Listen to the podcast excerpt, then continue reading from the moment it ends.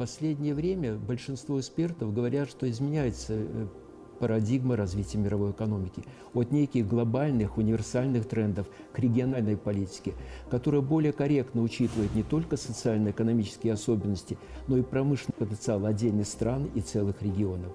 С этой точки зрения Евразийский экономический союз, он имеет все основания для того, чтобы стать одним из центров такой мировой силы. Но одного желания тут явно недостаточно. Для этого надо создавать собственные конкурентоспособные преимущества в налоговом сфере, в промышленной политике, в денежно-кредитной политике и в других сферах экономики. Саммит, который прошел в Киргизии на прошлой неделе, был посвящен ряду вот этих компетенций, как их решать, вот, при том решать в самое ближайшее время. Я бы хотел остановиться только на одном формате. Это создание наднациональной перестраховочной компании.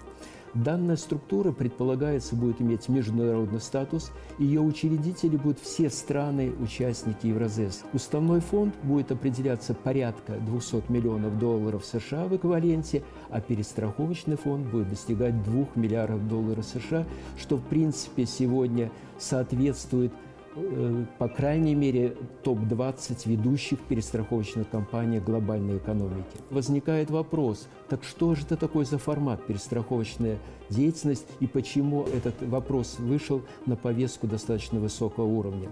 Надо отметить, что сам страховой рынок конкурирует с денежно-кредитным, так сказать, рынком.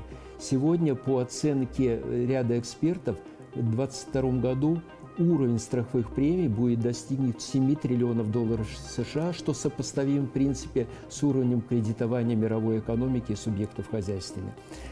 По сути перестрахования, ну, наверное, тут наиболее такой удачная формулировка – это известная фраза, что нельзя ложить яйца в одну корзину. С этой точки зрения особенно страхуются объекты, имеющие большую капитализацию, объекты, имеющие высокий риск их эксплуатации, и иногда стоимость риска, стоимость ущерба превышает потенциал данных компаний. И именно перестраховочная деятельность, она решает, снимает эти риски. Есть и нормативные ограничения, почему надо перестрахование. В частности, по белорусскому законодательству уровень страхового риска, который берет на себя страховая компания, не должен превышать 20% от капитализации данной компании. Что же даст это и субъектам хозяйства, и государству?